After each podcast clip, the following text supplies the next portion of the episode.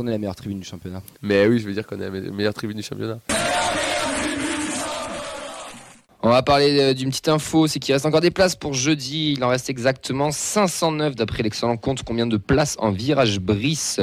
Des places à partir de 90 euros jusqu'à 130 euros. Il en reste deux en Capitole, 115 en heure centrale et 392 en balcon.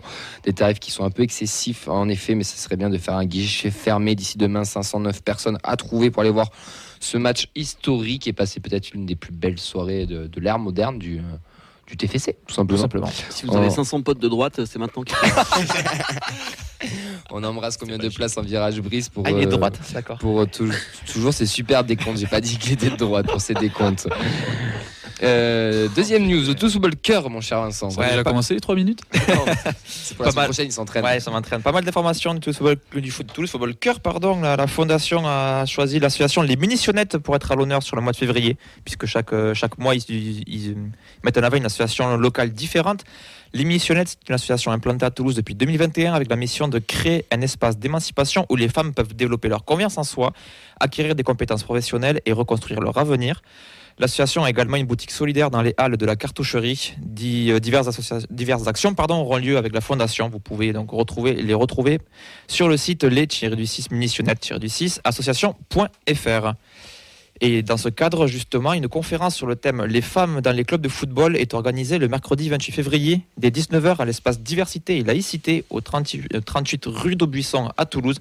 Donc avec, euh, avec du coup le Toulouse Football Cœur.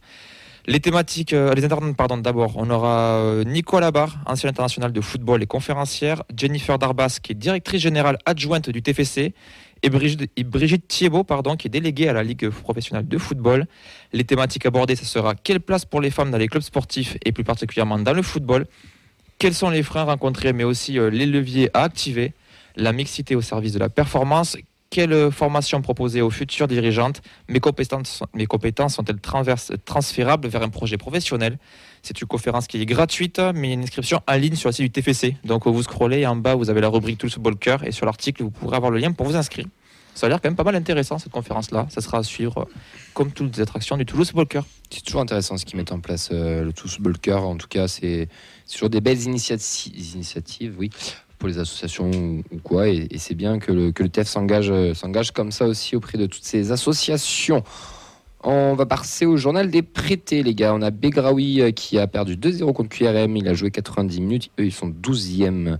On a Birman Sevic, lui qui a gagné 2-1, qui est encore passeur décisif sur le second but. Il a joué 90 minutes. Ils avaient perdu 3-2 d'ailleurs face à Galatasaray en Europa League où il avait joué 84 minutes. Euh, retour ce jeudi chez eux. Amoulic n'a pas joué. Flemings a perdu 2-1 face à Naprdak. Mais il, a, marqué et joué 90 minutes. Zandem euh, retour le 3 avril. Euh, Cerber, ils ont pris 3-0 face au CSKA Sofia, mais il n'était pas dans le groupe. Et Bangré, lui, victoire 3-1 contre Grenoble. Il a joué 64 minutes. 3 est toujours 15e. Et Hog, la reprise sera en avril. Petite info sur Hog, euh, c'était le gardien titulaire de Bodo Glimt face à l'Ajax en Coupe d'Europe jeudi. Ouais, et d'ailleurs, Il Ils a ont pris un péno de de Branco. exactement. Les anciens vont bien. Il ne joue pas en championnat, mais il joue en Coupe d'Europe. Le retour sera bien entendu jeudi aussi. Euh, L'après-faux, qu'est-ce qu'ils ont fait?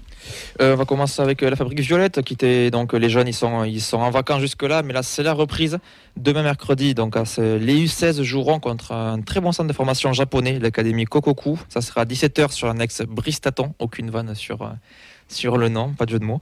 Bravo de l'avoir bien dit. Comment Bravo de l'avoir bien. Mais ils avaient déjà fait ce genre d'initiative Oui. euh, à l'époque où il y avait Gensoji. Effectivement, mais justement, c'était avec le club où jouait Gensoji, c'était pas celui-là, mais effectivement, il y, a- il y a déjà eu des, euh, des ponts en même temps. C'est quand même quelque chose qui est très développé, les académies euh, au Japon, les académies des jeunes.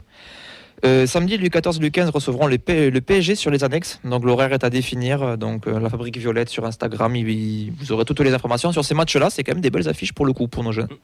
Moi, j'aimerais avoir un petit mot pour euh, les encore plus jeunes. Parce que ce week-end, il y avait le challenge Jean-Pierre Cabiès à Albi. C'est euh, le plus grand tournoi de futsal en France que j'ai joué en étant plus jeune et que euh, chaque année, il y a très gros clubs qui viennent. Et euh, ils avaient arrêté pendant un petit moment, Covid, etc. Mais là, ça a repris, c'était ce week-end. Et euh, le TEF, c'est un, rendez-vous régulier. Ils y sont quasiment chaque fois que ça a lieu. Et il me semble qu'ils ont fait euh, quart de finaliste. Ouais, c'est ça. ouais. Voilà, donc c'est les U11, mais en, gén- ils- en général, ils envoient deux équipes, donc les U11 et les générations en dessous aussi, pour qu'ils puissent avoir du temps de jeu. Et il y a des gros clubs français et même des clubs européens, donc euh, c'était un beau moment et franchement, c'est pas mal que qui continuent d'y aller. ouais.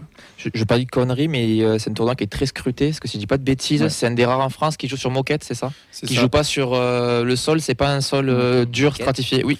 Donc du coup, c'est beaucoup plus précis, beaucoup plus rapide, et ça permet aussi de détecter plus facilement euh, des jeunes qui ont aussi euh, ce côté technique. Et ouais, donc c'est devenu, ce tournoi est devenu une, une institution. Je suis tombé sur un article de Dépêche il y a pas longtemps. Ouais, Il y a Je beaucoup la de, beaucoup de grands joueurs qui l'ont fait, euh, qui sont passés par là.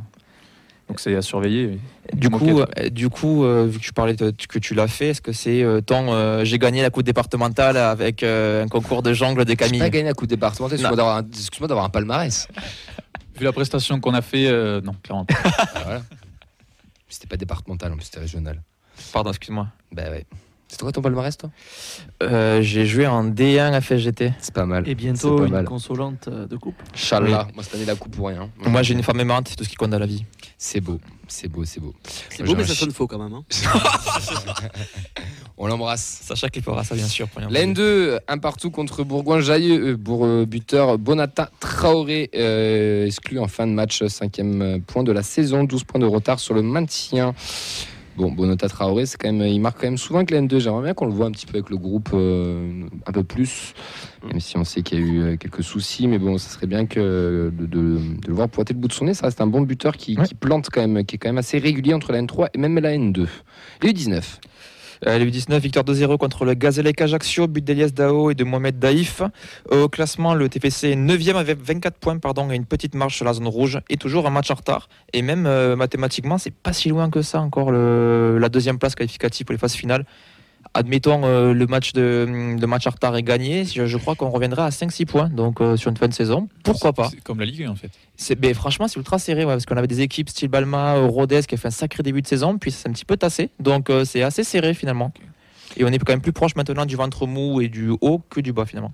D'ailleurs, pour terminer sur les U19, on a une info qui est tombée pour la Gambardella, Sacha Ouais, euh, on était dans l'attente pour savoir si euh, le déplacement allait être à Ivry ou Versailles, puisqu'il y avait eu un match arrêté et qu'il fallait attendre la, la décision des autorités. Au final, ce sera bien Versailles qui menait au score, je crois, quand le match a été arrêté.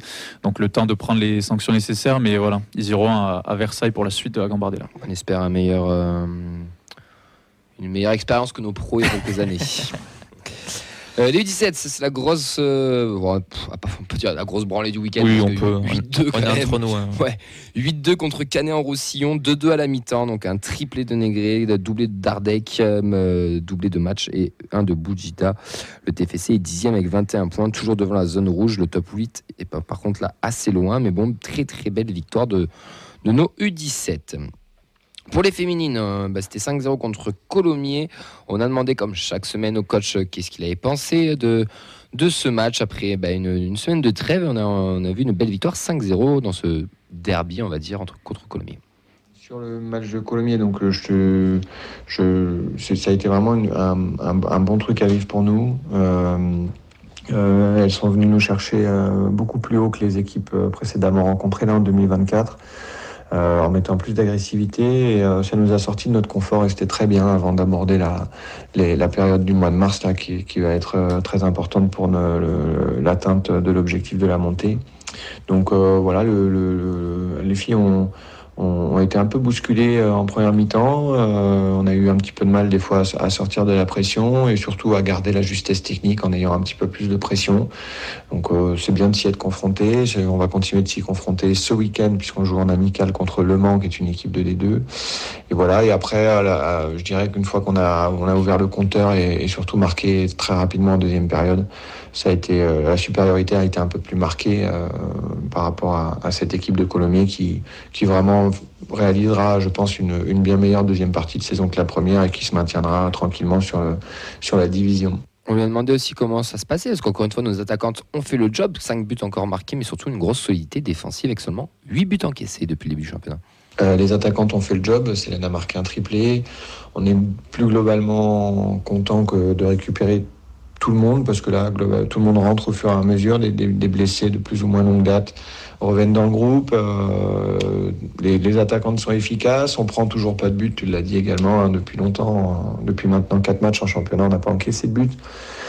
Ça montre euh, à la fois notre euh, capacité à, rester solide, mais rester solide en étant dangereuse sur le plan offensif, puisqu'on se crée quand même un, un grand nombre d'occasions à chaque match. voilà, maintenant.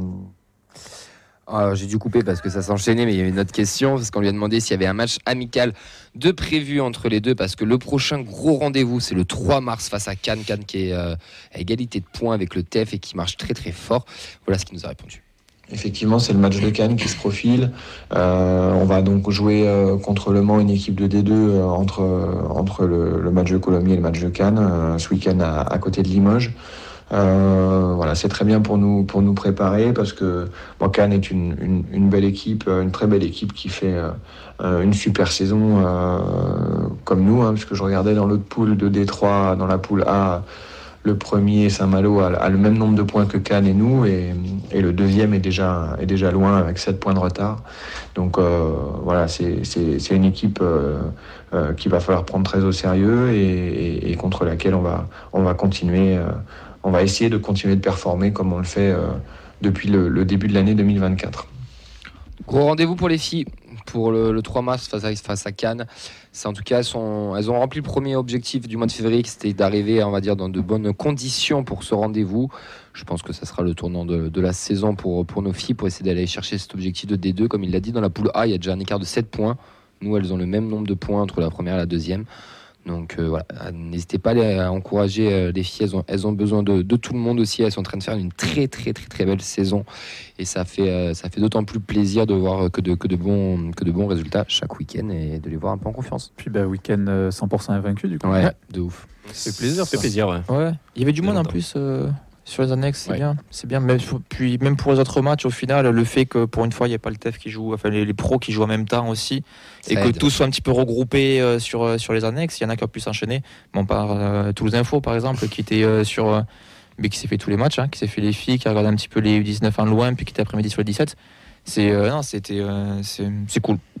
Ça crée une émulation, tout simplement. Ouais, et c'est beaucoup mieux d'ailleurs quand les horaires sont décalés, on va pas se mentir, mais euh, là c'était quand même 11h pour elle, c'était peut-être un peu plus euh, euh, bizarre même, j'ai envie de dire. Mais ça Ouais. permettait d'avoir du, euh, du monde.